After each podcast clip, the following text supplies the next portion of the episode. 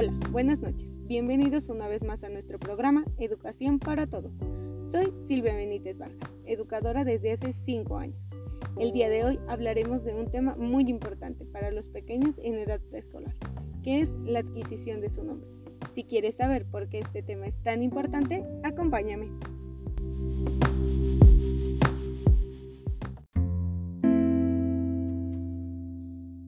Ahora bien, para comprender por qué es importante el nombre propio para los pequeños en edad preescolar, debemos mencionar, en un primer momento, define quiénes son, para ellos mismos y para los demás. Por eso, a pesar de que su nombre pueda repetirse, tiene complementos que los hacen únicos, como sus apellidos. Debido a esto, como padres de familia o educadores, es necesario dirigirnos a nuestros pequeños por su nombre. Y no con esto quiero decir que se les deje de hablar con cariño, como Juanito, Pedrito, mi amor, bebé, princesa pero debemos hacerlos comprender que estos son aspectos para demostrar afecto, pero no son su nombre. De esta forma estaremos contribuyendo a crear su identidad personal. Y es que cuando los pequeños entran a la escuela se puede generar una confusión total para ellos, debido a que, por ejemplo, si una niña en casa todo el tiempo ha sido llamada Carlita y cuando entra al aula la maestra o el maestro le dice Carla, ella puede comenzar a generar confusión e inseguridad, mencionando incluso que no se llama así, y es que en cierta forma está en lo correcto, porque su identidad ha sido generada bajo otro nombre. Y es aquí donde radica la importancia de enseñarle a los pequeños desde edad temprana, de forma oral, cuál es su nombre completo, y explicar inclusive por qué eligieron ese nombre para él o para ella, y de dónde surgen sus apellidos, mencionándole, por ejemplo, que uno viene del papá y otro de mamá. Gracias a esto somos personas únicas. De la misma forma, es necesario comprender que conocer su nombre, el de sus familiares y el de sus compañeros les permitirá mantener una interacción y participación social más activa, ya que podrán comunicarse de forma eficiente con el resto de las personas y ampliar su repertorio fonético. Debemos rescatar que en aspectos más complejos, como el inicio del proceso a la lectoescritura, el nombre propio se convierte en el primer alfabeto del niño es decir, lo dota de referentes visuales y fonéticos que lo apoyan para comenzar con sus producciones escritas, ya que cuando un niño conoce su nombre, comienza a utilizar sus letras para escribir otras palabras, relacionándolas con su sonido.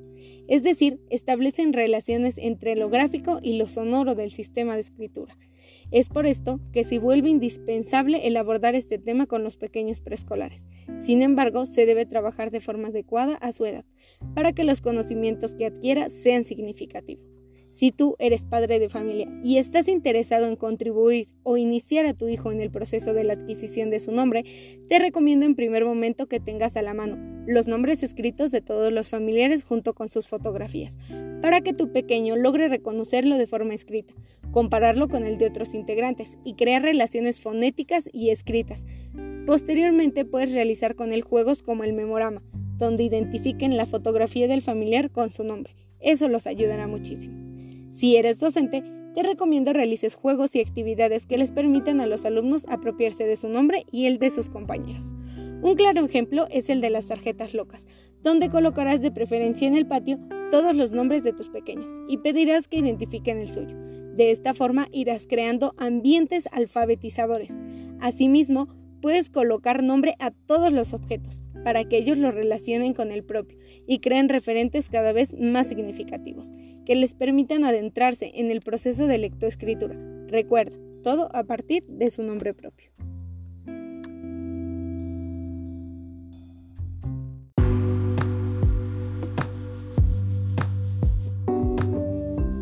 Para finalizar, me gustaría mencionar que el trabajo con el nombre propio no es solo una opción, sino algo necesario para sumergir a los niños en la adquisición de aprendizajes de forma agradable y lograr que construyan procesos mentales útiles para su vida cotidiana, al apropiarse de procesos como la lectoescritura y su identidad personal, a partir de algo que ya conocen y con lo que están familiarizados.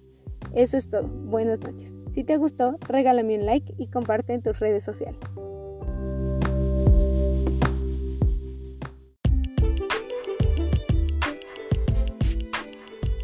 Hola, buenas noches. Bienvenidos una vez más a nuestro programa Delirios Dulces. Yo soy Silvia. El día de hoy prepararemos un riquísimo pastel de naranja. Si quieres saber cómo hacerlo, acompáñame.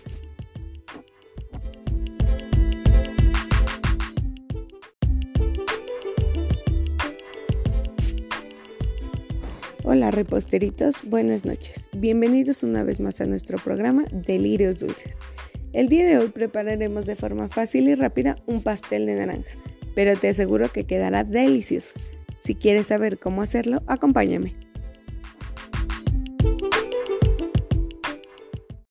Comenzamos con esta receta facilísima pero deliciosa. No olvides anotar lo que necesitarás. De ingredientes es el jugo de dos naranjas, una taza de aceite vegetal, dos huevos, dos cucharaditas de ralladura de naranja, una taza de piloncillo molido o una taza de azúcar, dos tazas de harina de trigo, una cucharadita de sal, una cucharadita de polvo para hornear. De instrumentos vas a necesitar una batidora manual, dos volt, la licuadora y un molde.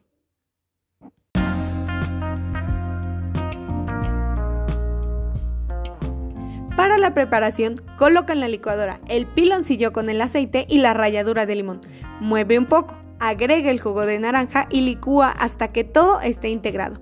Posteriormente, agrega uno a uno los dos huevos. No olvides revisar que estos se encuentren en buen estado. Cuando esté todo incorporado, colócalo en un recipiente y poco a poco agrega la harina hasta que esté integrada por completo, junto con la sal y el royal. Precalienta tu horno a 180 grados durante 10 minutos. Posteriormente engrasa tu molde y coloca la mezcla. Hornea durante 40 minutos y revisa la cocción con un palillo. Si este está seco, saca del horno y desmolda inmediatamente.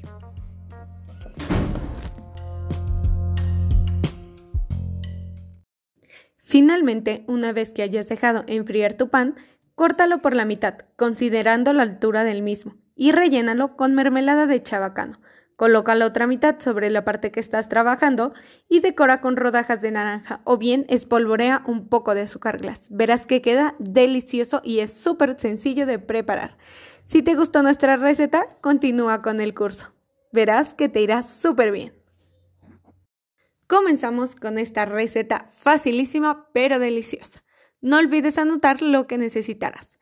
De ingredientes es el jugo de dos naranjas, una taza de aceite vegetal, dos huevos, dos cucharaditas de ralladura de naranja, una taza de piloncillo molido o una taza de azúcar, dos tazas de harina de trigo, una cucharadita de sal, una cucharadita de polvo para hornear. De instrumentos vas a necesitar una batidora manual, dos volt, la licuadora y un molde.